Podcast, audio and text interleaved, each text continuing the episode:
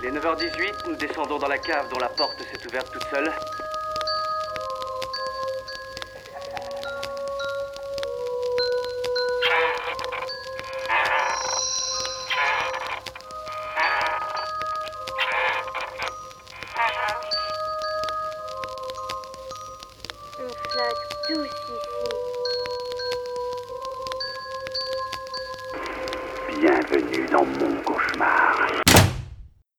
Bonsoir et bienvenue dans Inspiré de faits réels. Je suis Mathias. Et je suis Charles, et nous sommes très heureux de vous retrouver dans Inspiré de faits réels, car non, cette émission n'est pas morte. Nous vous avions promis qu'elle reviendrait un jour, et c'est désormais chose faite. Nous voilà de retour ce soir pour ouvrir avec vous la deuxième saison de notre podcast. Allez, ça nous fait très plaisir et pour cette deuxième saison, nous avons changé quelques éléments. Euh, vous avez sans doute remarqué que notre euh, générique est nouveau, qu'on a une nouvelle jaquette, mais que c'est pas tout. Euh, nous allons conserver le même goût évidemment pour les terrifiantes histoires vraies, en tout cas celles qu'on nous présente comme telles, mais on a décidé cette fois d'aller un petit peu plus loin.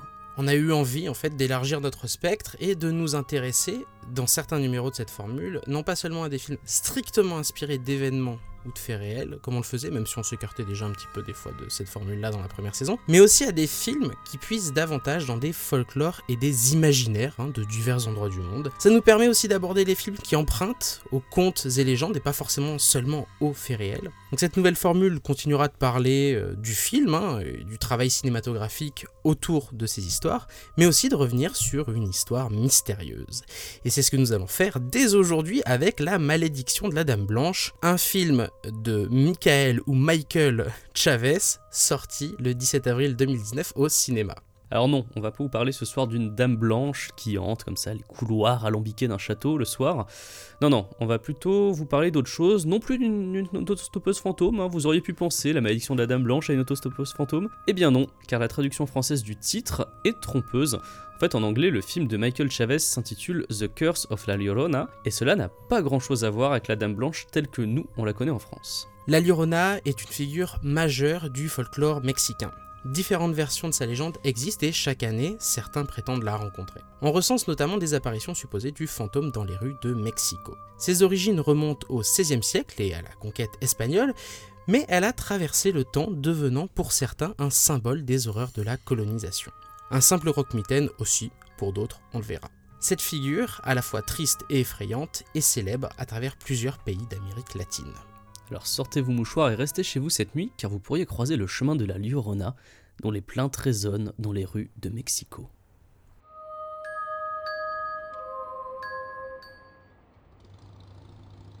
Dans une vidéo publiée sur YouTube en septembre 2016, plusieurs enregistrements de vidéosurveillance captent une forme interprétée par l'auteur de la publication comme la Llorona. La vidéo met en scène, à 2h20 précise du matin, l'avenue Paseo de la Reforma à Mexico. Tout semble calme lorsqu'une voiture surgit dans le cadre et, alors qu'elle s'approche rapidement d'un carrefour, traverse une ombre de forme humaine. Il n'y restera pas longtemps, envolé, disparu dans l'air chaud de cette fin d'été. Lorsque les images capturées par la vidéosurveillance sont mises en ligne, c'est l'effroi qui gagne les internautes mexicains. La vidéo fera des dizaines de milliers de vues en quelques heures, et lorsqu'elle est partagée par le quotidien El Diario, les spectateurs s'emballent. Ce n'est pas une, mais quatre caméras de vidéosurveillance qui ont enregistré l'étrange apparition et l'effrayante disparition. La Llorona, c'est la femme qui pleure. Son histoire circule largement au Mexique et il en existe de nombreuses variantes. Une des plus populaires raconte qu'il y a très longtemps, une femme autochtone a eu une relation amoureuse avec un colon espagnol. Ils eurent trois enfants hors mariage, que la femme aimait plus que tout au monde. Lorsqu'elle demanda au père de ses enfants de l'épouser, celui-ci refusa, ne voulant être associé à une femme d'un rang social si faible. Quelque temps plus tard, l'homme épousa une riche espagnole de bonne famille. Folle de rage, au comble du désespoir, la mère noya alors ses trois enfants dans une rivière avant de se suicider. Depuis ce jour, on entendrait à la nuit tombée, en se baladant au bord de l'eau, ses plaintes douloureuses et ses longs sanglots. La légende de la Llorona a beaucoup évolué au fil du temps et des interprétations artistiques. Mélanie Roche, docteur en lettres et civilisation hispanique de l'université de Rennes, a compilé plusieurs versions pour la revue en ligne Babel. Elle raconte, je cite, que dans certains récits, la Llorona assiste au mariage de son amant couverte d'un voile noir. À son retour, furieuse, elle noie ses trois enfants avant de se suicider. Dieu l'avertit alors qu'elle ne pourra entrer au paradis que si elle retrouve les âmes noyées de ses enfants. Depuis, son fantôme erre en se lamentant dans les chemins et au bord des rivières. Une variation plus récente, notamment recensée par la philologue Antonia Dominguez Minguela, veut que la Llorona soit une mère égoïste ayant tué ses enfants pour vivre sans contrainte. Comme le précise Mélanie Roche, je cite, on la compare aux âmes en peine en attente de salut, conformément à la tradition catholique. Elle devient même une sorte de croque-mitaine puisque, je cite encore, certains parents n'hésitent pas à menacer leurs enfants. S'ils se comportent mal, la Llorona viendra les chercher. Au-delà de la simple légende servant à faire rentrer les enfants dans le rang, la Llorona est profondément ancrée dans l'imaginaire sud-américain. Au Mexique, on l'a longtemps décrite comme une mère aztèque qui sacrifie ses enfants afin de leur épargner la violence d'un peuple étranger. Elle était alors une figure annonciatrice de la sanglante conquête espagnole. Les habitants des environs du lac de Texcoco, qui se trouve aujourd'hui au centre de Mexico, auraient entendu les lamentations d'une femme aux longs cheveux noirs vêtue de blanc. Elle aurait été vue déambulant dans les rues à la recherche de ses enfants, les appelant d'un ton plaintif. Après la conquête espagnole, elle est devenue un spectre parcourant en larmes les rues de Mexico, avant de disparaître dans l'ombre aux abords du lac. La Llorona est alors le symbole d'un Mexique pleurant ses racines arrachées par les Espagnols. Il existe des mythes similaires à la Llorona partout en Amérique latine, mais également dans d'autres cultures.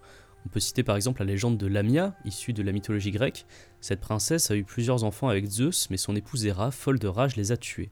Depuis ce massacre, Lamia erre en peine, dévorant les enfants des autres mères. En Afrique, une autre légende décrit le vent comme une femme parcourant les rivières, à la recherche de ses enfants assassinés en poussant de longs sanglots. Mais revenons-en à cette vidéo de septembre 2016 sur l'avenue Paseo de la Reforma. La Llorona n'a pas réellement arpenté les rues de Mexico. Les images mises en ligne étaient en réalité un canular monté par une marque de bière. Le site Hoy Estado a résolu l'affaire quelques jours après la vague de commentaires effrayés. Il s'agissait d'une campagne publicitaire organisée à l'occasion du Dia de los Muertos, le jour des morts, une fête célébrée entre la fin du mois d'octobre et le début du mois de novembre au Mexique. Le brasseur mexicain avait lancé une opération qui s'appelait l'Hôtel des légendes, qui a été révélée un peu plus tard avec un vrai spot publicitaire. On pouvait y voir un hôtel hanté par des monstres classiques, un vampire, une momie ou encore une sorcière. Apparaissaient alors, avec la ferme intention de les déloger, trois spectres du folklore mexicain. Il y avait El Charro Negro, un cavalier maudit, la Dame en rouge, qui est le fantôme vengeur d'une prostituée, et la Llorona. Dans un communiqué de presse, Victoria Beer a affirmé que cette campagne était une manière de montrer que les légendes mexicaines restent toujours aussi vivantes. Et il suffit de taper la Llorona dans YouTube pour constater que le brasseur a raison. Les vidéos censées nous montrer des apparitions de la femme qui pleure y sont très nombreuses. Bien sûr, les faux sont souvent grossiers, mais certains effets, parfois très efficaces, contribuent à entretenir la légende et à la faire entrer dans l'ère moderne. La Llorona reste aujourd'hui une figure importante du folklore mexicain. Le cinéma sud-américain l'a mise à l'honneur à de nombreuses reprises entre les années 1930 et le début des années 2000. D'abord véhicule d'une morale catholique visant à réduire les femmes à leur rôle d'épouse ou de mère, elle s'est vue réinterprétée dans des œuvres féministes depuis le début des années 1980. Symbole d'une femme souhaitant s'extraire d'une société patriarcale ou représentante d'une identité transfrontalière complexe entre les États-Unis et le Mexique, sa popularité a, de fait, traverser les frontières. Dans le film d'animation américain Coco, Mama Imelda, l'arrière-arrière-grand-mère de Miguel, chante dans le monde des morts une chanson sur la Llorona. Il s'agit d'une variation de la chanson traditionnelle, romancée et romantique, née à la fin du 19e siècle. Résistant à l'épreuve du temps, la Llorona a été référencée dans les séries Grimm et From Dusk Till Dawn. Elle est aussi une des stars des soirées d'Halloween d'Universal Studios et continue encore et toujours à faire entendre ses plaintes terrifiantes. Sa dernière apparition dans La malédiction de la Dame Blanche de Michael Chavez est notre film du jour.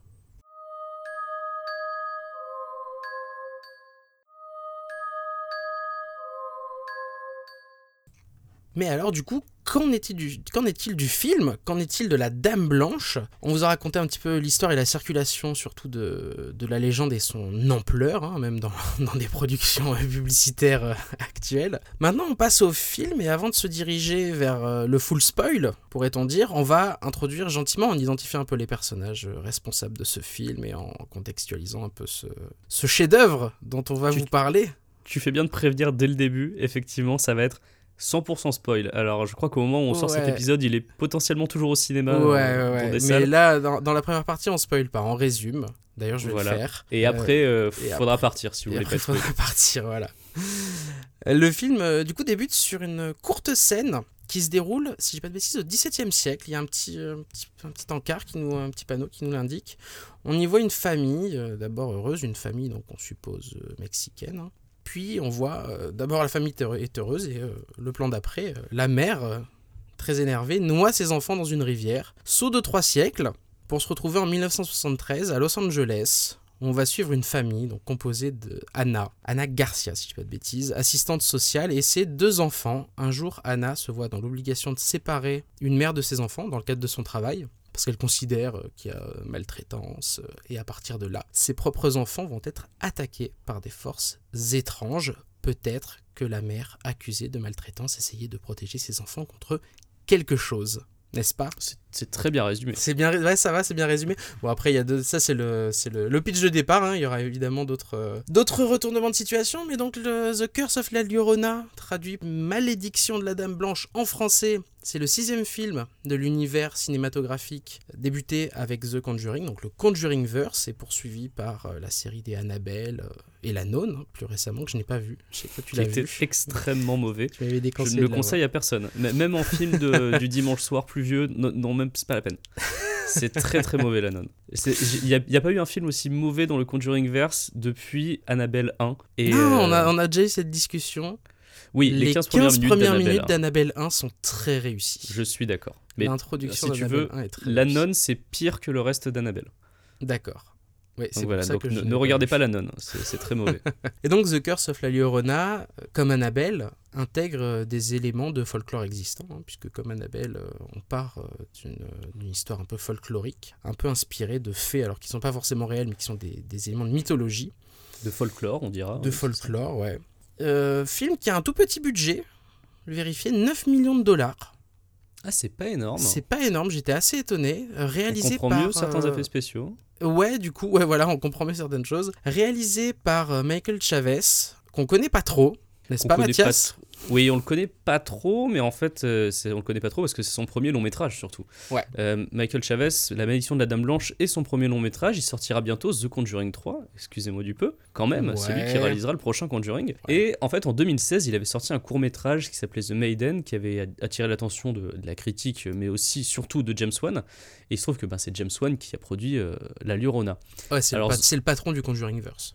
Exactement, c'est lui qui l'a initié avec The Conjuring. C'est lui qui gère euh, ce qu'on met dans le cahier des charges. C'est lui et son pote de, de- de longue date, euh, Gary Doberman, dont on parlera peut-être un jour, ouais, qui, qui, est, le scénariste Mm. des, des plus mauvais films du, du Conjuring Verse, voilà, qui qui est est, un, un et qui est très mauvais scénariste. producteur. Qui est producteur. Et qui est euh, producteur de tout. Exactement. Euh, alors The Maiden, euh, qui est donc en fait la première fois qu'on a entendu parler de Michael Chavez finalement, c'est pas dingo dingo, mais c'est très Conjuring euh, Insidious dans, dans le délire, c'est assez friendly, ça ressemble un petit peu à cet univers-là. On a les visuels et les plans larges, le design du monstre qui évoque euh, bien des Conjuring, le thème de la maison hantée, la solitude du personnage féminin face au monstre aussi, ça c'est des éléments qu'on retrouve souvent dans le Conjuring verse et qu'on Mhm. retrouve dans The Maiden. Il y a quelques séquences assez fortes, notamment une avec un saut. Si, si- enfin, vous verrez, le, le- le Un court-métrage est disponible. saut, euh, un, saut. saut. Un saut de. Ah oui, d'accord, d'accord, un saut. ouais, ok. Ouais, le- enfin, le, vous verrez, la, la chute aussi du court-métrage est assez maligne, je trouve. Mais il est disponible en ligne, hein, gratuitement. Donc, si vous voulez le regarder, euh, je vous y invite. hein, ça dure que quelques minutes et c'est plutôt agréable. En tout cas, c'était prometteur. euh, et d'ailleurs, on trouve deux références à ce court-métrage dans La Llorona, euh, notamment une scène voilà, où une gamine se fait attirer brusquement. Et, Mmh, euh, et, la- ouais. et aussi ce- cet élément de, cet artefact, un collier ancien qu'on retrouve aussi dans The Maiden, c'est deux choses qu'on voilà. Si on peut faire des parallèles entre The Maiden et La Llorona, voilà, c'est ces deux éléments-là. En fait, Michael Che- Chavez, il a une trajectoire qui est un peu similaire à celle de David Sandberg. Je sais pas si tu te souviens de lui. C'est le mec qui a réalisé Lights Out. Ouais, oui, ouais, ouais, en effet, ouais. Donc que tu n'avais pas du tout aimé, mais que moi je trouvais Non. ok. Pas du tout. Voilà. bah, le, le, le court métrage fonctionnait en tant que tel et il a été étiré sur la durée d'un long métrage et euh, il y avait- il y avait trois scènes, trois scènes chouettes. Ouais, c'est ça. Ouais, le, De- le- le de- film était, était pas très très bon, le long métrage. Il y avait une scène que j'ai adorée avec la lumière rouge euh, qui est, qui est vraiment excellente. Mais sinon, c'est vrai que le reste du film est pas, est pas dingo, euh, Lights Out. En fait, euh, David Sandberg avait réalisé donc ce court métrage là. James Wan l'avait repéré et lui avait produit la version long métrage, donc Dans le Noir, qui est sorti en France. Et il lui avait ensuite confié la réalisation d'Annabelle 2, que j'avais trouvé plutôt pas mal, euh, la création du mal qui est quand même largement mieux que le 1, mais c'était pas difficile, mais qui est euh, quand même plutôt agréable à regarder. En fait, James Wan, il a deux méthodes de recrutement pour le Conjuring Verse. Soit il repère des jeunes réalisateurs, donc c'était le cas pour Sandberg, c'était plutôt une bonne pioche, on va dire, et on verra plus tard pour, euh, pour Chavez. Ouais. Ou alors confier des projets à ses chefs-op, euh, ce qu'il fait souvent. Ouais, c'est le fait. ouais, c'est- Et euh, c'est souvent une catastrophe, notamment bah, pour La Nonne et pour Annabelle de John R. Leonetti, qui sont les deux pires films du, du Conjuring Verse. Là, c'était voilà, il avait confié les- la réalisation à ses chefs-op, ce qui n'était Mm, mm, pas euh, un très bon, un très bon move. Et Michael Chavez, enfin, c'est aussi le mec qui a réalisé un clip que j'aime beaucoup. Et Euh, oui. On entend Qui beaucoup parler de la chanteuse ouais. Billie Eilish. Mm. Et en fait, euh, le clip de Bury a Friend, qui a beaucoup de trouvailles visuelles, euh, a été réalisé par Michael Chavez. Donc, euh, c'est, il a fait ça, je, je crois, à peu près en même temps en fait que La Malédiction de la Dame Blanche. que- Ah, du coup, il a mis toutes ses bonnes idées dans le clip. C'est pour ça qu'il oui. n'y en a plus dans la Dame Blanche. En fait, j'avais beaucoup d'attentes après avoir vu le clip parce que je me suis dit, ah, quand même, ce mec arrive à faire des visuels qui sont forts. Ouais. peut-être qu'on va les retrouver dans le film. Pas trop, mais on en parlera euh, tout à l'heure de, ça. c'est- tenir la longueur, euh, la narration de, de tout un film qui, euh, qui a un challenge dans ce cas-là. Du coup, Gary Doberman, producteur, ici, dans le cas de Curse of la Llorona, qui bosse aussi énormément, comme on l'a dit, avec James Wan, puisque c'est lui qui avait scénarisé aussi Annabelle, Annabelle Oui. 2, et je crois qu'il a scénarisé aussi La Nonne, et c'est lui qui a bossé, euh, qui a écrit pour euh, Hit en Oui, 2017. tout à fait. En fait, c'est-à-dire que tu peux dire qu'à peu près tous les problèmes de scénario euh, qu'il y a dans, dans ça viennent probablement de lui parce que ce, mec n'arrive pas à écrire un film. C'est, c'est, c'est quand même c'est triste. hein. C'est compliqué, ouais. Et pourtant, on lui confie toujours des grosses machines. C'est ça qui est, qui est fou. Moi, je me souviens, on avait fait, le, on avait fait un inspiré de Ferrell sur Freddy. On avait parlé Ouais. du remake. Le Ouais, c'est était oui, bah oui. tellement mal écrit. Ouais, Et bien, qui était au scénario de- du remake de Freddy? Gary Doberman. ouais. Et euh, ça me fait très peur pour Annabelle 3, parce qu'en fait, Annabelle 2, ils avaient réussi un petit peu à remonter la pente. Annabelle 3 sera écrit et réalisé euh, par Gary Doberman, donc euh, on peut s'attendre au pire. On peut s'attendre au pire. Là, en l'occurrence, euh, la malédiction de la, de la Dame Blanche, The Curse of la Llorona, c'est difficile, on reviendra après dessus sur les, les rapports entre euh, Dame Blanche et Llorona rapidement, mais bon, la traduction est un peu malheureuse. En l'occurrence, le film ici, il est écrit par euh, Mickey Daughtry et Tobias Laconis, et là encore, il s'agit de leur premier long métrage. Et je crois qu'ils sont bossés euh, genre sur un film euh, qui est sorti il y a peu de temps, mais qui a, une, euh, qui a pas eu de grosse distribution en dehors des US. Donc ça fait plein de gens dont c'est le premier long métrage, sauf pour le compositeur de la BO, qui est euh, Joseph Bichara, puisqu'il a officié sur l'intégralité des films du Conjuring Verse, et même euh, les autres films euh, de James Wan. Euh, moi j'aimais euh, les, les violons désaccordés, euh, enfin qui dissonants de Insidious, j'avais, c'était lui, donc j'avais bien aimé. D'ailleurs anecdote euh, inutile mais rigolote, il joue presque systématiquement tous les démons euh, dans les films de James Wan. C'était lui le démon rouge, c'est le compositeur Ah, de la BO. Ouais, la tête rouge, c'est euh, lui dans Insidious. Il joue, euh, il joue tout plein de, de démons, d'apparitions démoniaques dans les films de James Wan. Ensuite, casting, et euh, on en aura fini avec euh, cette petite euh, introduction fiche technique. Euh, Linda Cardellini, donc, qui est l'actrice principale, euh, Anna Garcia, elle incarne Anna Garcia. On l'a vu récemment, et je le, je le cite parce que je l'ai vu dans trois films cette année, en 2019 déjà. On n'est qu'à la moitié de 2019 et j'ai déjà vu dans trois films. Green Book, où Oui, elle joue la, la femme de Viggo Mortensen, que j'ai plutôt bien aimé. C'est un film qui traite euh, du racisme avec euh, le fabuleux, le très grand, l'immense Mahershala Ali, euh, dont je suis complètement amoureux. Et surtout, c'est, dans un autre registre, c'est Madame Barton dans euh, Avengers. Mais oui, je me disais C'est Madame Barton. C'est, euh, euh, elle est dans le MCU, euh, puisque c'est la femme de Hawkeye. Et on la Mais voit oui. dans l'ère d'Ultron, on la voit dans... dans Je, le- je, je, je viens de voir Endgame, je, suis allé le voir ce matin, Ah, hier ah, matin. ah, ah, on en, on en- on en- Je, ne dirais J'ai- rien sur Avengers Endgame, non, mais par contre, oui, je m'étais dit, c'est marrant, la, la femme de, de Hawkeye, elle me dit quelque chose. Eh bien, c'était pour ça. Merci. Et ouais, exactement. À partir de là, je pense qu'on va dire ce qu'on a aimé, ce qu'on n'a pas aimé dans le film. Et J'ai un crois petit fun fact juste sur Ah, euh, Linda Cardellini. Je sais pas si, si tu le savais. Toujours sur ce côté, ah, elle me dit quelque chose. Et bien en fait, elle a joué Velma dans les films Scooby-Doo. Non, les mais films, non euh, Live action de Scooby-Doo, elle joue Velma. Je les ai vus est- en plus. Ce qui est assez drôle parce qu'à un moment dans, dans euh, Curse of la Llorona, il y a sa gamine qui regarde un épisode de Scooby-Doo justement. Et je pense que c'est c'est fait exprès, c'est un petit clin d'œil au fait ouais. qu'elle ait joué dedans. Ah, Donc ça m'avait fait marrer. Marrant. Je pense qu'à partir de maintenant, on peut dire qu'on va full spoil, on va dire ce qu'on a aimé, ce qu'on n'a pas aimé dans le film. Oh et, oui. euh, et donc, si jamais vous n'avez pas envie de vous faire spoiler euh, The Curse of La Llorona, c'est le moment de mettre en pause ce podcast, euh, d'aller ou pas dans, dans votre cinéma le plus proche. Et donc, Mathias, dis-moi, qu'est-ce que tu aimes? Tu veux commencer par quoi? Est-ce que tu as aimé ou est-ce que tu pas aimé? Oh, on va commencer par ce que j'ai aimé peut-être. Ouais. Euh, Qu'est-ce que j'ai j'ai globalement plutôt bien aimé ce film. Toi, je sais que c'est un peu moins ton cas. Ouais, c'est pas mon cas. Globalement, globalement, j'ai pas passé un mauvais moment. C'est un film qui est très oubliable. hein. Je te, je te l'avais dit à la sortie parce que ça fait longtemps qu'on n'était pas allé voir un film d'horreur ensemble. On allait le voir vrai, tous les deux. Et quand on avait discuté à la sortie du cinéma, je t'avais dit que oui, c'est un bon film du dimanche soir. Il n'y a pas de grande saveur euh, à ce film. C'est voilà, c'est un produit. C'est un produit bien calibré. Ce sera pas une œuvre marquante euh, en suite. C'est un aucun produit cas. calibré. C'est ça, c'est un produit calibré. Bien calibré, je sais pas, mais calibré. Voilà. qui, euh, qui a rien de plus à offrir finalement que sa, que sa bande-annonce. C'est-à-dire que si tu regardes sa bande-annonce, la promesse qu'il y a dedans, bah, c'est ce que tu vas avoir dans le film, effectivement. Ouais. Tu vas avoir un petit train fantôme euh, d'une heure et demie, euh, plutôt pas trop désagréable à regarder. Tu sais que tu vas pas avoir peur, mais que tu vas sursauter. Et finalement, bah, il y a rien de plus, effectivement, quand, quand tu le regardes. Je trouvais que le casting était plutôt bon, même les enfants, ce qui est assez rare pour être souligné. Souvent, les, les enfants, c'est un peu difficile dans, dans ce genre de film. Là, je trouve qu'ils jouent bien. Donc euh, ça, c'était très bien. Il y a quelques scènes aussi que j'ai retenues quand même. Euh, notamment la scène du bain que j'ai trouvé plutôt réussie. Mm. Donc c'est une scène où, on- en fait, il y a une, une- un setup payoff, comme on dit au cinéma. C'est-à-dire que tu le vois une première fois, la, Ouais. la gamine qui, qui est dans son bain et donc sa, sa mère lui, lui lave les cheveux dans le bain. Et un petit peu plus tard dans le film, ça revient, euh, la gamine est dans le bain, sauf que là, ce n'est pas sa mère qui lui touche les cheveux, ce sont les mains avec les ongles dégueulasses et euh, à moitié cassés de la Llorona qui sont là et qui vont la noyer. Mm. Je trouve que justement, cette, cette double scène qui est construite en miroir est quand même euh, plutôt réussie. Et surtout, grosse surprise, j'avoue, je, je m'attendais vraiment à rien en allant, voir, en allant voir le film. Je me disais, bon, ça va pas être génial. Et par contre, la scène de l'attaque de la voiture, eh ben, euh, qui, qui intervient à peu près dans, dans la première partie du film, dans le premier tiers du film, la première partie se, se tient un peu mieux que la deuxième, je trouve. je l'ai trouvé très réussi. C'est la première scène d'attaque en fait Mm. de, de, de la Llorona et euh, je la trouve très réussie. Il y a toute une montée en tension euh, dans cette scène euh, qui, est, qui est hyper bien exécutée avec euh, le- la Llorona donc, qui essaye de- d'attaquer euh, la voiture dans laquelle se trouvent les deux enfants. D'ailleurs, on ne sait pas à ce moment-là s'il y a qu'un seul des deux enfants ou les deux qui la voient. C'est pas très très clair parce qu'il y a plusieurs plans de coupe sur la, sur la petite sœur qui se demande euh, ce qu'est en train de faire son frère. Parce qu'il y a que le, que le frère qui a vu, euh, qui a vu la Llorona au début. Ouais, les portes, Donc, elles, euh, s'ouvrent, les- tout, tout, tout s'ouvre tout seul en fait. On voit Voilà. pas trop euh, la Llorona en action à ce moment-là. Exactement. Il y a juste un moment où on la voit dans un screamer de sa race qui, qui te fait sursauter. C'est un des problèmes.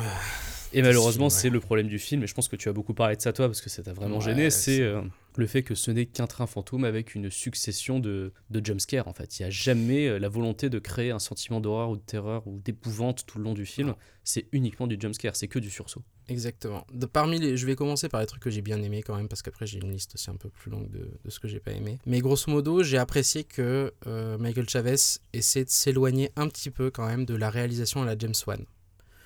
Grosso modo, c'est. euh, moi, je le vois toujours euh, quand on me dit James Wan, je vois. euh, alors, je vois pas Fast and Furious et ces, films-là parce que bon, il est forcément davantage bridé qu'à d'autres endroits. Dans ces films d'horreur, j'aime bien les plans un peu larges où il y a une menace comme ça qui peut venir de différents endroits. C'est des trucs que j'apprécie pas mal. C'est des trucs qui moi me fonctionnent sur moi, ça met un petit peu en tension.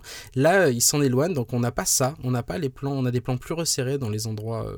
Exigu. Mais il reprend quand même quelques motifs, euh, notamment quand la Dame Blanche apparaît derrière un, rideau dans la chambre de la petite fille, qui renvoie à euh, ce qui s'est passé, passé notamment dans Insidious. Il y a ce type de, d'effet-là dans Insidious. Sinon, euh, je trouve que la première partie se tient un peu mieux que la deuxième. La première partie, toute la montée où euh, il y a, on va dire, euh, Anna qui, est vraiment assistante sociale, qui essaie de comprendre ce qui arrive aux enfants et à la mère qu'elle est en train de séparer, qui comprend pas évidemment qu'il y a quelque chose de surnaturel qui se joue derrière. Je trouve que ça fonctionne un peu mieux parce que tu sais qu'à un moment donné, il va y avoir un retournement de situation, une compréhension, un truc comme ça. Bon, après tout ça dans la deuxième partie, c'est un peu décevant, ça se délite un petit peu. Mais j'ai bien aimé euh, la manière dont, dont ça se construit au début et à la base. Enfin, les, vraiment, les, la première partie du film, j'étais pas non plus trop, euh, trop, trop déçu. Notamment grâce à cette scène de la voiture que je trouve en effet pas mal. Euh, sinon, dans la deuxième partie, c'est.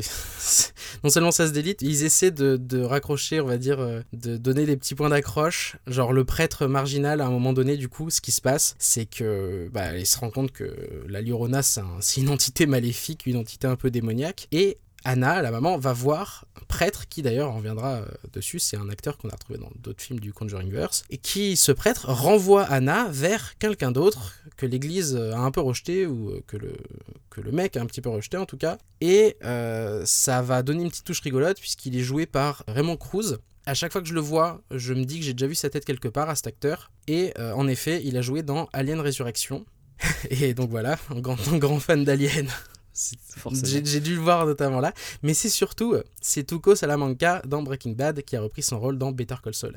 Et donc, euh, sa tête n'était pas inconnue. Et là, il joue euh, donc quelqu'un qui s'est éloigné de la religion pour affronter les esprits dans des cas un petit peu désespérés. Et qui, du coup, va se retrouver à aider la famille. Ça va être, euh, on va dire, l'absence, on reviendra dessus, mais il y a des thèmes au niveau de la famille qui, tentent d'émerger dans le film.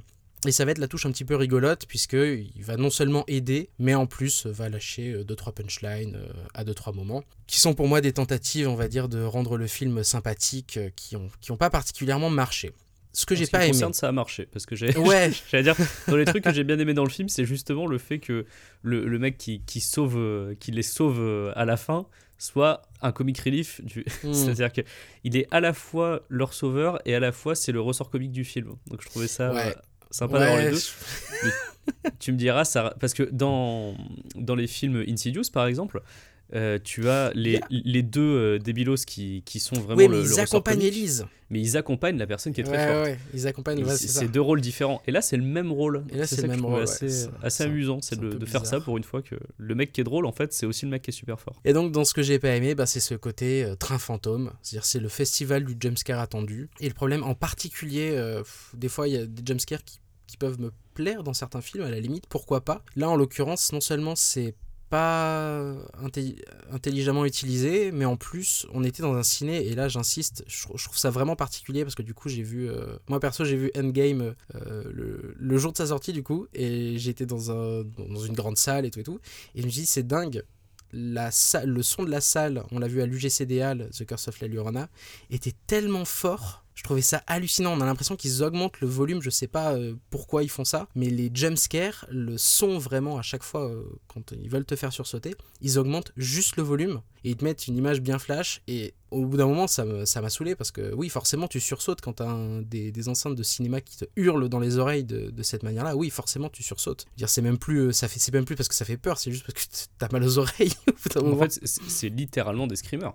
C'est Ouais, c'est ouais. littéralement les screamers qu'on retrouvait sur YouTube il y a, il y a quelques années, c'est euh, où c'est juste, il y a une personne qui s'approche de l'écran très vite, qui a la bouche déformée très grande et qui hurle, et qui Ouais, te en plus, hurle vraiment dessus parce que le son est très fort. Le problème de la Llorona, en plus, c'est qu'elle elle ressemble à ça dans le, dans le film. Ah ouais, elle ressemble vraiment à ça. C'est euh, c'est le même problème que j'avais avec la nonne, où en fait, à chaque Mm. fois qu'on voyait la nonne, euh, donc Valak, l'utilisation de la nonne dans Conjuring 2 était relativement subtile. Dans Ouais. la nonne, elle ne fait Ça, que ça donnait lieu à une très bonne avec scène. Ça donnait Oui. lieu à une très bonne scène. La meilleure scène de Conjuring 2 euh, à mes Ouais. yeux.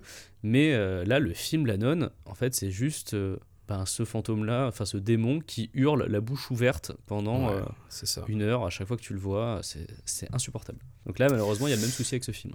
Ouais. Et donc, du coup, film que je trouve perso ultra conventionnel. Il y a zéro prise de risque. Et là, je reviens dessus parce qu'il y a des trucs qui m'avaient, qui m'ont un petit peu, pas énervé, mais bon, qui m'ont, un petit peu saoulé. Euh, sans prise de risque, du coup, tant artistique que thématique, puisque euh, la Llorona, telle qu'elle est dépeinte dans le film de Michael Chavez, elle est très pauvre vis-à-vis de euh, l'épaisseur de la légende et des interprétations qui en ont été faites jusque-là. Et ça, je trouve ça assez dommage. C'est un film qui, grosso modo, développe pas de thématique particulière, alors qu'il devrait et qu'il pourrait peut-être, puisque euh, bah, il y a l'éclatement de la cellule familiale, le père euh, qui est absent, qui est remplacé. Enfin, on a l'impression que Raymond Cruz fait office de figure euh, paternelle, de substitution à un moment donné. Ça, je trouve qu'elle marche pas. En fait, la famille, je trouve qu'elle marche, euh, elle marche pas très bien. On a l'impression que c'est des, des, entités euh, un peu éloignées qui fonctionnent pas forcément bien ensemble. Il n'y a pas, comme je disais, pas forcément de profondeur euh, dans, dans ces thèmes-là. Il y a carrément des arcs narratifs qui sont abandonnés. À un moment donné, il y a la, la fille d'Anna qui se fait posséder. Je sais pas si tu te souviens, euh, quand il y a Ah une oui, scène euh, Ça, ça, dans, ça dans une énervé. piscine, voilà, où il y a, bah, ça fait partie un petit peu des ressorts à la fois comiques et, et cool du film. C'est Raymond Cruz qui, euh, du coup, euh, parce que la Llorona, elle noie, du coup, les enfants. Donc là, le but, évidemment, c'est que euh, les enfants de, de Anna ne, soient, ne se retrouvent pas noyés. Ah, j'ai cru Et- que tu allais parler d'autre chose. Oui, oui. La, la- la scène dont tu vas parler là m'a fait rire. et donc, du coup, la Llorona, elle emmène la fille d'Anna dans la piscine de la maison. Et là, qu'est-ce qu'il fait, le prêtre, pour la faire partir, et ben il bénit la piscine. Et genre, toute la- toute l'eau de la piscine, c'est de l'eau bénite. Et j'ai trouvé ça, mais euh, c'est débile, mais euh, à la limite, ok, ça c'est un petit peu drôle. À Meilleur punchline du film. De, Ouais. Vous avez maintenant une piscine remplie d'eau bénite. Oui, C'est ça, magnifique.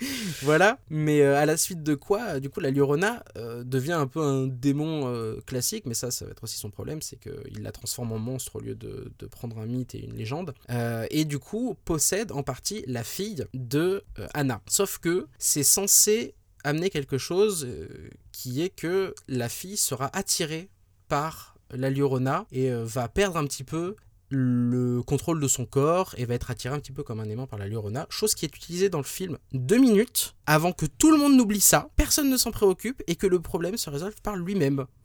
Et ça, on se dit mais qu'est-ce qui s'est passé quoi? Il y a Là, un moment donné où la d'incrédulité, fille, euh, elle explose. bah ouais, c'est- ça, c'est ah oui, donc en fait, on s'en fout des règles. On, on a établi Ouais. des règles, mais on s'en fout. C'est ça, ils établissent, ouais, c'est ça, ils établissent à un moment donné une règle. Et bon, ils passent outre parce qu'après tout, pourquoi pas. Donc voilà, hein, ça fait partie des, des arcs comme ça qui, qui trouvent pas du tout euh, d'aboutissement. Ça donne pour moi en fait un film qui est quand même daté, c'est-à-dire qu'il parvient jamais à relever son intérêt au-delà de quelques moments flippants qu'on peut considérer euh, réussis. Et qui est daté d'autant plus que euh, la Llorona, comme je disais, c'est quelque chose, c'est une entité qui circule, qui aujourd'hui a été réinterprétée par euh, des auteurs euh, féministes, qui, qui veut dire plein de choses, qui, qui a un potentiel euh, de message assez fort, et qui en fait dans le film de Michael Chavez est juste utilisé et réduit à sa forme monstrueuse. Et du coup, je trouve ça vraiment pauvre, quoi, parce qu'il y avait, y avait une épaisseur potentielle qui aurait pu être intéressante. D'ailleurs, c'est un petit peu de ça dont on va parler euh, tout à l'heure, hein, parce que sur- quand on va parler de folklore et, et du film, malheureusement, on n'en retrouve euh, plus grand-chose dedans. J'avais ju- juste une dernière chose à dire Mhm. sur euh, ce qu'on a aimé ou pas, c'est plus une réflexion sur, euh, sur ce type de film. Euh, tu le disais très bien, on l'a vu dans, dans une salle de, de multiplex, donc au Ouais. GCDL à Paris. Et évidemment, le problème, on l'a vu en journée, et évidemment, le, problème s'est posé, qu'on retrouve malheureusement pour beaucoup de, de films d'horreur diffusés en France, le problème du comportement en salle. Euh, moi, maintenant, pour aller voir les films d'horreur au cinéma, je vais plutôt les voir à la séance tôt le matin, des fois le dimanche, pour justement éviter de tomber sur des groupes de gens qui foutent le bordel dans la salle. Mais malheureusement, là, bon, c'est ce qui s'est passé. On a, on a eu quelques-uns, des gens rigolaient, des gens, euh, des gens parlaient sur le film. Voilà, c'est un petit peu chiant, mais en même temps, euh, on s'est fait une réflexion que j'ai trouvé. Enfin, tu as fait une Mm. réflexion assez intéressante à la sortie du film.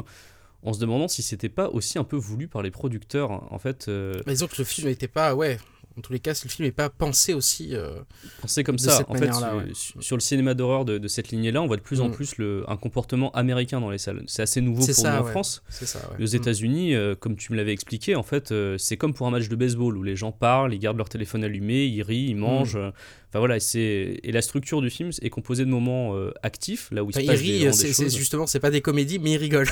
Oui, c'est ça. c'est- il rigole à des moments. Euh, il rit de déstress juste après, euh, Ouais, juste voilà, après un ça. moment où il, y a, où il y a eu un sursaut. Et en fait, tu le ressens, c'est vrai, dans la structure du film La Llorona, qui est vraiment composée euh, d'une alternance de moments euh, actifs, Mm. c'est-à-dire où il y a des sursauts, où il y a des montées en tension, et de moments passifs, euh, mais qu'on n'est pas obligé de suivre pour, euh, pour comprendre le film. C'est ça, ouais. Et c'est ça qui est la On clé, c'est que d'habitude, dans un film d'horreur. Mm. où tu essayes d'instaurer une ambiance, bah, les moments un peu plus passifs, où il n'y a pas de montée en tension, où euh, c'est entre les deux, ils sont là pour te raconter des trucs, pour t'expliquer, pour enrichir la mythologie du film, pour... euh, En fait, il faut vraiment les suivre pour comprendre. Ça. Là, en l'occurrence, pas du tout, puisqu'on est dans une démarche de train fantôme qui est juste une alternance de scènes flippantes. Mm. Donc en fait, vu qu'il n'y a pas besoin d'installer un réel climat de peur, on va juste mettre des jumpscares. Et au final, ça fait une approche qui est assez foraine euh, du cinéma d'horreur. Il y a un côté, voilà, train fantôme. Donc nous, on n'a aucune surprise, puisqu'on voit tout arriver à, à 1000 km. Ouais, ouais, ouais, il y a vraiment. Et contrairement à ça, tu parlais de ça tout à l'heure, euh, là, y a, ça raconte pas grand-chose de plus profond euh, Mm. au-delà de ça. Là, c'est vraiment juste un pur train fantôme. Et effectivement, la structure même de ces films se prête à ce genre de comportement en salle, euh, malheureusement. euh, Ouais, c'est davantage festif en fait.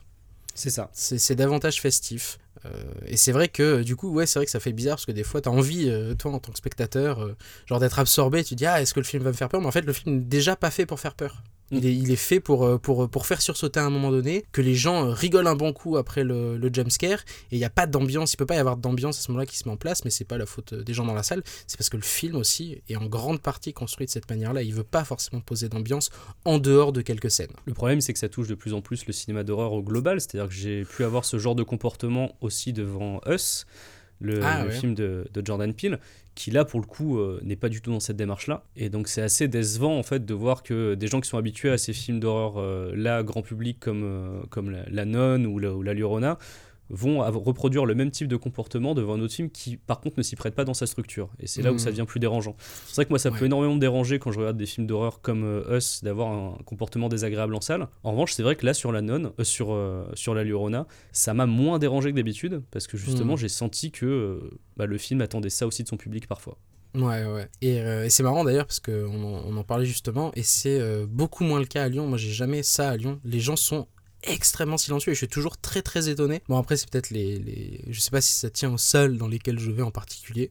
Parce que j'essaie pas euh, d'éviter en particulier euh, trop de salles. Donc euh, je sais pas à quoi ça tient. Mais il y a des salles qui sont extrêmement calmes et je suis même des fois étonné de... de...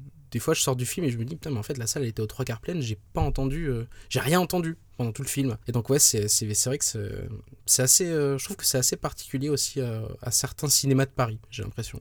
C'est vrai que dans certains multiplex de Paris, c'est vraiment un problème, mais c'est quelque chose que j'ai vu euh, aussi. euh, Enfin, des, des gens s'en plaignent pas que à Paris. Mais c'est vrai qu'à. Paris, particulièrement, il y a certains cinémas où c'est euh, où c'est un vrai problème. Quoi. Mais tu vois, même nous, on vient de Montélimar, j'ai entendu aussi que aller voir un film d'horreur au cinéma à Montélimar, euh, si tu vas au 7-9, c'est compliqué aussi. Quoi. Ouais ouais. ouais. Mm, mm. Et on est, on- là, on parle de Montélimar. Donc là, je pense que les, les- allez, on va dire, les 9 dixièmes de nos éditeurs ne savent, ne savent pas qu'est-ce que c'est le cinéma Les 7-9 à Montélimar. mais c'est celui où on allait quand on était euh, ado euh, avec Charles. Ouais. Et voilà. Et donc du coup, ça va nous permettre, sans transition, de passer à la partie suivante, donc au- aux apports du mythe à la fiction créée euh, pour le Conjuringverse. Du Ah coup, oui, sur le Conjuring ah, Verse. la Llorona, c'est un genre de démon au final dans ce film. Elle est coincée entre enfer et paradis. Ça, pour le coup, à cause du meurtre de ses, de ses enfants, on l'a dit. Ça, c'est quelque chose qu'on retrouve dans certaines versions de la légende. Pour le coup, ça, il n'y a pas trop de pas trop de problème avec ça. Elle est, euh, je sais pas si on peut dire qu'elle est damnée ou autre, mais en tout cas, elle est coincée entre deux états euh, à cause d'une conséquence divine euh, liée à ses actes.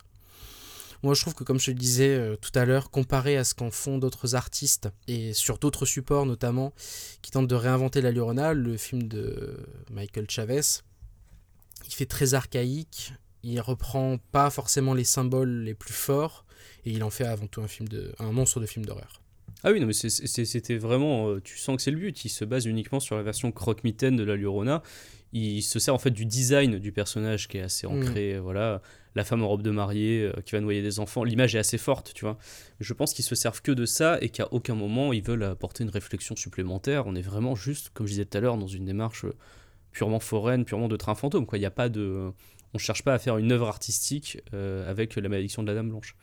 Non, mais ce qui est. Ce qui est euh, enfin, de la Dame Blanche. Ah oui, alors la traduction, bah oui, la je, voudrais, je revenir là-dessus parce que j'ai bah été ouais, un la peu dur avec eux. euh, c'est- Euh, il est vrai que la Dame Blanche et la Llorona, ça n'a rien à voir. Donc ils, ils ont fait ça pour que ce soit plus lisible chez nous, Non. puisque autant aux États-Unis, euh, la Llorona, bon, la communauté euh, lat- euh, latino voit ce que c'est. Et bon, Mm. euh, globalement, dans l'imaginaire collectif, on voit à peu près ce que c'est. Même si j'ai vu des journalistes américains, euh, la première question qu'ils posaient au réalisateur, c'est comment on prononce le nom de votre film? Parce qu'il y en a quand même qui galèrent, euh, voilà. Donc, euh, mais bon, c'est la Llorona ou, ou Llorona si, si vous prononcez un peu moins bien, mais voilà. Bon, J'ai fait espagnol LV2 et, Oh j'en ai des oh là là. souvenirs très lointains. Et quel donc, talent euh, donc désolé, j'ai dû écorcher énormément de fois le, le nom de la Llorona dans ce podcast, mais j'en suis désolé. En tout cas, c'est pas très très compliqué à dire non plus à la base. Mais bon, en tout cas, nous en France, on connaît pas euh, la Llorona. Donc euh, ce n'est pas du tout la nôtre. Mais à leur décharge, à la décharge des producteurs, chez nous on a tendance à appeler Dame Blanche un petit peu tout et n'importe quoi aussi. C'est-à-dire que pour nous la Dame Blanche c'est l'autostoppeuse fantôme, euh, c'est la fantôme c'est le fantôme qui est dans un château, euh, c'est aussi Bloody Si, Mary si, c'est une femme. Moi, la première fois que j'ai entendu l'histoire de Bloody Mary, il fallait pas prononcer Bloody Mary trois fois devant le miroir, il fallait prononcer Dame Blanche trois fois devant le miroir. Ah Donc, si tu veux, j'ai l'impression que chez nous, à peu près tout ce qui est un fantôme féminin Ouais. c'est une dame blanche. Ça se rapproche de la Dame Blanche. Donc quelque part, c'est cohérent. En plus, elle est habillée en blanc. Mais bon, euh, c'est vrai que moi, toutes les personnes à qui j'en ai parlé avant qu'elles voient le film, elles pensaient qu'elles allaient se retrouver avec une autostoppeuse. hein. Alors que pas du tout. oui, en effet. Et qui disaient, Ah, c'est oui, bizarre, sur les affiches, euh, elle ressemble pas à une autostoppeuse. Pourquoi elle est en robe de mariée? Voilà. Ouais, et du coup, bon, bah voilà, une, euh, une femme qui euh, est empreinte ou qui est soumise à une tradition euh, catholique euh, extrêmement forte, qui du coup, dans ce cas-là, n'est pas du tout questionnée. Alors qu'il y a aussi un rapport, par exemple, à la pauvreté dans, dans la légende de la Llorona, aux classes sociales mexicaines, euh, parce qu'elle est parfois décrite comme une, comme une femme pauvre. Là, il n'y a pas de... Y a pas de il n'y a même pas de rapport à l'identité mexicaine, j'ai l'impression. C'est-à-dire que ça se passe à Los Angeles et il y a euh, forcément une communauté euh, latine à cet endroit-là et on parle, on entend parler euh, espagnol à quelques moments du film, mais on n'a pas l'impression que ça ait une emprise vraiment très très forte. Donc moi, ce que je lui reproche, c'est du coup d'être une figure qui normalement peut être politique et très politisée et que c'est un aspect qui, qui disparaît complètement du, du film qui se contente ouais, du- d'une histoire euh, résumée euh, à quelques traits horrifiques et quelques traits esthétiques, puisqu'au final, ce qui reste, c'est l'eau, la peur euh, vraiment de l'eau et la noyade, que- qui, est, qui doit normalement être le, le sort des, des enfants. Oh, c'est ça, c'est c'est une coquille vide. C'est exactement ça. Ouais. Mais alors que par exemple, là où ce que, ce que je trouve dommage, c'est que Hereditary, par exemple, s'appuie sur un folklore particulier, une science occulte, euh, autour du, du, du démon euh, Paimon, euh, voilà, mais il en dit quelque chose, c'est-à-dire qu'il a un propos en dehors de ça, il a des procédés qui, qui sont intéressants et il a un, propos autour de ça. Et voilà, quoi, c'est pas. euh, Enfin, c'est. Pas l'exorcisme, j'allais dire l'exorcisme, c'est pas un exorcisme, mais la part euh, mythique n'est pas vide. Dire que c'est pas euh, quelque chose, juste une figure esthétique qu'on va essayer d'utiliser à un moment donné pour créer deux, trois effets sympas. Donc là, ouais, le film, je trouve qu'il s'empare assez maladroitement et très basiquement. euh, de la Surtout, elle, s'éloigne des, des légendes d'origine. hein. parce que dans, je- Ouais. on va préciser que dans les légendes plus anciennes, en tout cas avant que ça devienne vraiment un croque-mitaine euh, à proprement parler, qui va enlever les enfants qui sont passage, en gros, euh, elle en vole pas hein, d'enfants. Elle Mm. se contente d'errer dans, dans les rues en pleurant, et on dit que les personnes qui entendent ces pleurs euh, seront maudits. Donc voilà. Mais elle n'enlève pas d'enfants.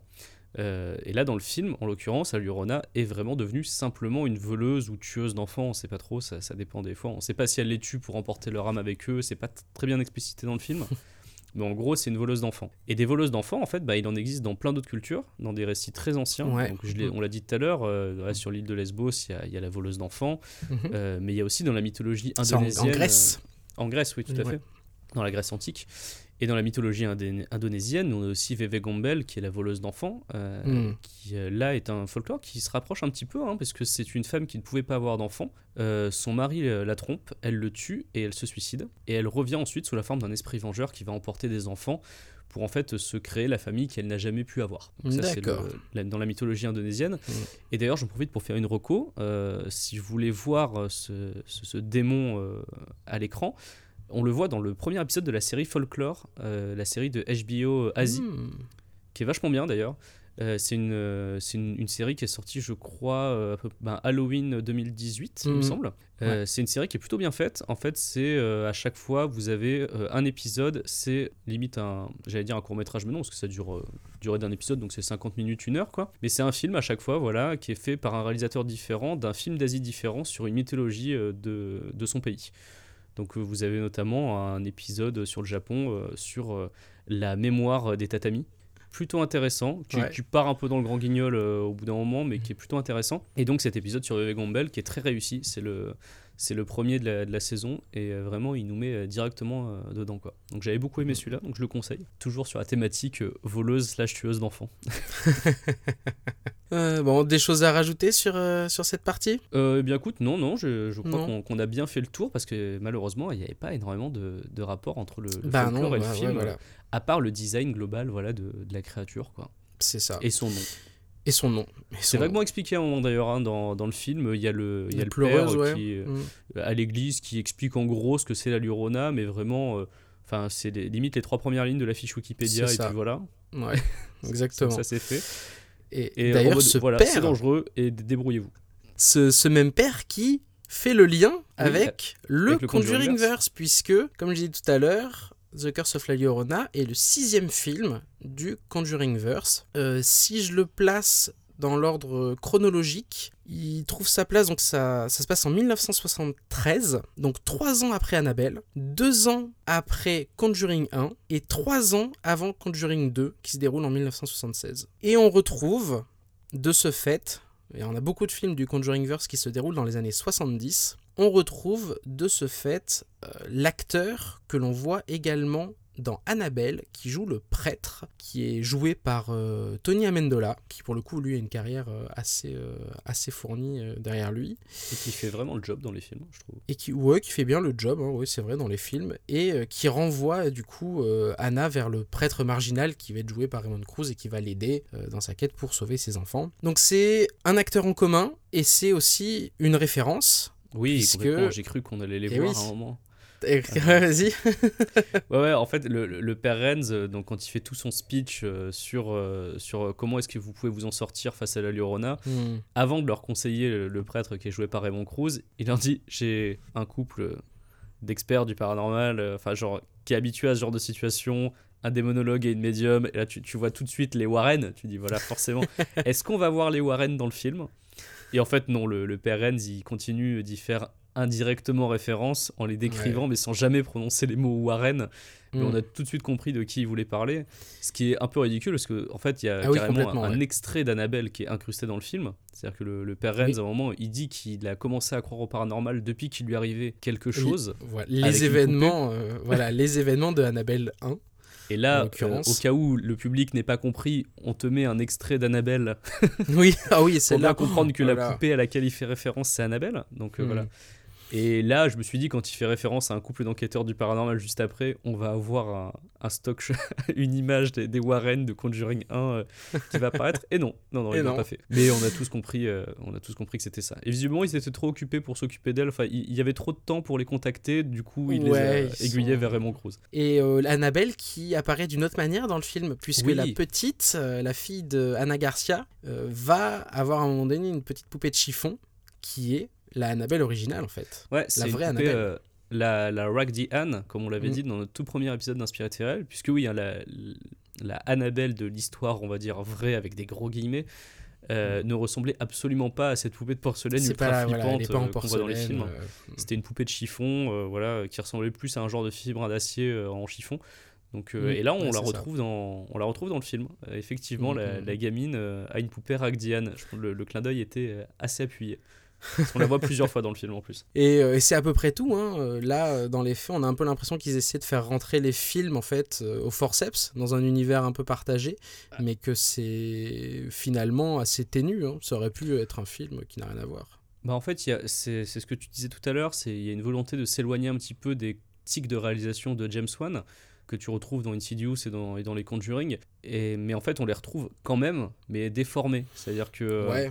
j'avais noté quelques patterns communs quand on l'a vu, tu vois, tu as la séquence d'introduction où on te montre la maison en faux plan séquence, Hmm. qui est un truc que tu retrouves dans quasiment tous les films Ouais, du dans Conjuring, Conjuring, verse. je m'en souviens, ouais. Dans le premier. Sauf que là, elle est faite de manière plus rapide. D'habitude, on a un petit peu l'impression de flotter dans la maison et de se balader Mhm. euh, un petit peu comme un esprit. Là, c'est beaucoup plus rapide, avec une musique assez rythmée, et on sent que il met cette séquence-là parce que c'est dans le cahier des charges, ouais, mais, qui, ça. mais qui veut se détacher volontairement un petit peu du modèle aérien de début de film où tu voles dans la maison, tout ça. Et il prend aussi le contre-pied de James Wan sur un autre truc, c'est, tu le disais très justement tout à l'heure, dans les scènes qui se passent à l'intérieur de la maison. D'habitude, dans un film de James Wan, on a la caméra qui a un très grand angle et qui te permet d'avoir euh, l'action qui peut arriver de n'importe quel côté. En fait, on a, on a des portes dans le champ, on a des ouvertures de manière à ce que voilà, le danger puisse arriver d'un peu n'importe où. Là, à chaque fois qu'il y a une scène comme ça dans la maison, la caméra ne laisse jamais plusieurs ouvertures dans le champ. Elle Ouais, se concentre ouais. toujours sur le Mhm. personnage principal et toujours sur une seule ligne de fuite, histoire qu'on, que le danger ne puisse venir que d'un seul endroit. Et Mhm. ça, c'est une grosse différence euh, par, rapport, euh, par rapport aux autres films euh, du Conjuring Verse. Mais euh, ça, se- on sent, enfin, ça se ressent quand tu le vois, qu'il a volontairement voulu prendre le contre-pied. Donc, Ouais, ouais. donc c'est quand même une référence à l'univers, en disant voilà, ça c'est l'univers, moi j'essaye de, de le tordre un peu, mais bon, je le fais quand même. D'ailleurs, en, parallèle- en parallèle, je me disais, il y a aussi quelques scènes qui sont très euh, tournées à hauteur d'enfant. Et euh, ça, pour le coup, c'était pas, euh, c'était pas mal vu. C'était quelque chose qui pouvait fonctionner un petit peu. Mais, sinon, Michael, Michael Chavez a donné une interview au site américain GameSpot il y a une scène coupée au montage qui aurait dû faire le lien de manière plus claire avec le Conjuring Verse. Anna donnait en fait le collier de la Llorona, donc qui lui est arraché à la fin du film, au prêtre Raphaël, donc euh, Raymond Cruz, qui suggérait de l'envoyer où ça? En lieu sûr, chez les Warren. Mais Ah. apparemment, euh, selon eux, la, la scène alourdissait un peu, le, un peu trop le lien, euh, selon le réalisateur. Ça aurait pu faire une bonne scène de post-générique, je trouve. Post-générique complètement. Et puis ça aurait donné une utilité réelle à Scully parce que Scully il sert pas à grand chose dans Ouais, qui film. sert à rien au final, ouais, c'est vrai. On voit juste Ah oui, ça, euh, on la gamine pas, le donner à la Llorona à un moment vite fait et elle devient euh, moins maléfique. Ouais, c'est ça. En fait, il y, a y y deux, trois trucs comme ça qu'on n'a pas développé, mais parce qu'il y avait aussi rien à dire. hein. Le collier, en l'occurrence, euh, Oui, pourquoi? il n'y a pas grand chose à en dire. C'est un, un objet euh, qui concentre euh, des forces, qui est symbolique, mais voilà, quoi. Ça va, ça va vraiment pas au-delà de ça, en fait. Parce va que pas on, au-delà de ça. on nous le tease dans la scène d'ouverture, parce qu'il est dans la scène Ouais. d'ouverture. Mm, mm, mm. On le revoit plusieurs fois dans le film. Et en fait, on ne... et c'est là que je trouve qu'il y a un problème d'écriture aussi, c'est qu'on ne comprend pas euh, à quoi il sert finalement exactement ce collier, quelle est sa portée symbolique, quelle est son importance? On, on nous le dit pas. Euh, il se trouve que dans le court métrage The Maiden, euh, le, le démon qui est dans la maison euh, est relié à ce collier, c'est-à-dire que c'est les, Mhm. les gens qui ont ce collier qui vont être susceptibles de se faire emporter par le démon. Là, en l'occurrence, c'est pas du tout montré comme ça dans le film, dans la malédiction de la Dame Blanche. Donc on ne saura pas trop à quoi il sert.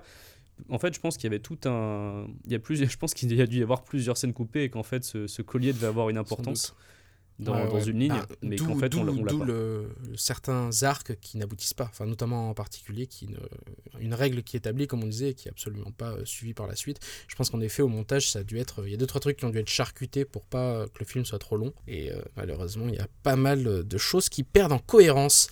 Exactement. On peut conclure peut-être? Bah, J'avais juste un dernier truc à dire sur, euh, Ouais. sur Michael Chavez. James Wan a donné une interview dans laquelle il parlait du travail euh, de Michael Chavez. Il Mhm. disait qu'il était impressionné par le travail de ce jeune réalisateur. Et il disait également qu'il avait apporté un vrai courant d'air frais dans la série, hein, je le cite, c'est lui qui dit ça. Et effectivement, c'est vrai que je pense qu'il a dû apprécier le fait que il essaye de tordre un petit peu ses codes habituels. Ouais. Mais euh, voilà, et lui, il est très très confiant pour le travail de Michael Chavez sur euh, Ouais, Conjuring 3. Euh, il va pas dire le contraire. parle, hein. Ouais, voilà, c'est ça. James Wan, c'est le boss euh, du Conjuring Verse et, euh, et voilà quoi, il gère euh, maintenant. Parce que le premier Conjuring avait fait euh, un- une sacrée, euh, une sacrée entrée au box-office. Il Mhm. avait rapporté beaucoup d'argent comparé à ce qu'il avait coûté. Je pense qu'ils se sont pas mal basés là-dessus pour se dire on va construire un univers. Après là, c'est euh, honnêtement, euh, c'est pas non plus une tannée d'aller voir ces films parce que ça peut être rigolo à certains moments, mais je t'avoue que c'est pas un... Malheureusement, c'est pas un univers qui me, qui me, qui me passionne énormément en dehors de, de quelques scènes euh, plus ou moins marquantes. C'est vrai que pour la suite de du Conjuring euh, Universe, c'est, euh, ça donne pas trop trop envie quand tu vois les futurs projets. Tu vois Ouais. Annabelle 3, euh, réalisé Ouais. par ce bon Gary Doberman, qui va sûrement être une purge. Et euh, Conjuring 3, euh, j'ai un peu Dans envie lequel d'y on croire. place, ouais, voilà, dans lequel, on- dans lequel on peut placer un petit peu plus d'espoir parce que c'est un Bah, peu le sur- centre du truc. surtout, comparé à, surtout comparé à Annabelle 3, j'ai envie de dire. Ouais. Mais euh, je- voilà, je, je pense pas que le reste puisse être bien. En fait, ça va vraiment être le moment déterminant pour le Conjuring Verse, euh, Conjuring 3. C'est est-ce qu'ils vont réussir à se réinventer ou pas? Est-ce qu'ils vont nous créer des nouveaux monstres marquants? Parce que, Mm. mine de rien, euh, s'ils ont fait un film sur la nonne, c'est qu'ils ont eu euh, ce monstre marquant Ouais, dans le 2. Oui, oui, voilà, c'est ça, mais c'est pas un problème de monstre marquant, c'est juste un problème de à qui on attribue euh, ces projets-là et, euh, et essayer de, de construire en fait des, vraiment des univers indépendants dans chaque film plutôt que de faire des trains fantômes, quoi. Pour moi, c'est Ouais. plutôt ça, parce que des monstres, en fait, ils sont pas mauvais pour créer. Visuellement, il y a des trucs qui fonctionnent. La, scène de la nonne dans Conjuring 2, elle est super. Il y a plein de trucs que moi j'aime beaucoup dans Conjuring, euh, dans, dans le premier. Les 15 premières minutes d'Annabelle, et même la poupée Annabelle en elle-même, elle, elle peut être effrayante. C'est pas, c'est pas des, c'est pas de la construction visuelle comme ça qui leur manque. C'est vraiment de savoir construire un univers, construire une ambiance et euh, faire monter une tension sans euh, couper euh, chaque scène avec des jumpscares aussi relous les uns que les autres. Donc ouais, voilà, pour moi c'était un film avec vraiment très peu d'aspérité, qui remplit son cahier des charges à coup de jumpscares donc, et qui se contente vraiment du strict minimum mais à tous les niveaux. Une petite déception, mais qui nous aura au moins permis de parler de la Lurona, de qu'est-ce que C'est que la vraie. Ouais, non, c'est vrai. En l'occurrence, ça m'a donné envie par contre de quelque chose. C'est qu'en faisant les recherches, je me suis rendu compte que oui, il y avait euh, vraiment de films, vraiment plusieurs films sud-américains qui avaient été réalisés depuis 1930 jusqu'à, je crois, 2004 le dernier. Des films sud-américains qui traitent de la Llorona. Il y en a eu 5 ou 6. Et pour le coup, ça m'a donné envie de voir cela. En l'occurrence, en faisant, en faisant ces quelques recherches, donc je me dis, bon bah voilà, c'est pas ça de perdu, peut-être découvrir euh, quelques bons films. Et si vous qui nous écoutez, vous avez euh, regardé La malédiction de la Dame Blanche et que vous n'avez pas passé un super moment, bah voilà, au moins vous savez que le personnage est beaucoup plus profond que ce qu'on vous a montré à l'écran. Ouais, et on espère que cette émission-là vous aura donné envie de, de le découvrir un petit peu plus, parce qu'il mérite. C'est vraiment un personnage qui est intéressant. C'est dommage que le film euh, laisse tomber toute sa dimension euh, folklorique, toute sa dimension allégorique aussi de la, la Mm. disparition des racines du Mexique. Voilà, c'est et sa dimension féministe aussi dans les versions plus modernes. C'est un petit peu dommage que, que tout ça ne se retrouve pas dans le film. Donc voilà, il y a plein d'autres choses pour le découvrir. Et Eh oui, et cet épisode du coup touche maintenant à sa fin. Merci de l'avoir écouté jusqu'au bout pour cette reprise de saison d'Inspiré de faits réels. Premier épisode, on peut dire saison 2 du coup. hein. Ah oui, là on, On est peut clairement dire, euh, saison on peut- 2. on peut nouveau dire générique, 2, hein. nouveau logo, Nouveau générique, nouveau logo, ouais. parle de D'ailleurs, ouais, on peut, on peut remercier euh, nos graphistes euh, Sax euh, et Raccoon qui sont là, qui ont, bien, euh, compris ce qu'on leur demandait et qui nous ont fait des très très beaux visuels. Vous pouvez nous retrouver sur les réseaux sociaux, sur notre euh, page Facebook Charles et Mathias, sur Twitter, at IFR Podcast. Vous pouvez aussi nous laisser des avis sur iTunes, ça aide à notre référencement. Du coup, on se dit au mois prochain pour un nouvel épisode d'Inspiré de faits réels. Ouais, et en attendant, vous pouvez Ouais. aussi nous retrouver en librairie, ne l'oublions pas. Et en oui, librairie, exactement. car Voilà, nous j'ai failli, sorti, j'ai failli oublier le euh, bouquin. si Je suis un mauvais commercial. pas vu, euh, ou ne l'avez pas acheté encore, allez, précipitez-vous chez votre libraire. On Eh a oui. sorti le livre du Bureau des Mystères, euh, qui est sorti le Exactement. 17 avril. Donc voilà, Mm. 30 histoires euh, étranges et effrayantes. Donc si ça vous intéresse, c'est aussi en librairie. Voilà, nous on vous dit Aux à la prochaine. pour- Flammarion. Oui, aux éditions Flammarion, tout à fait. Bon, et ben à très bientôt. Nous on, va vous faire de, gros bisous. À la prochaine. Gros bisous, ouais, ouais. Et d'ici là, eh ben, ne vous baladez pas trop près des rivières.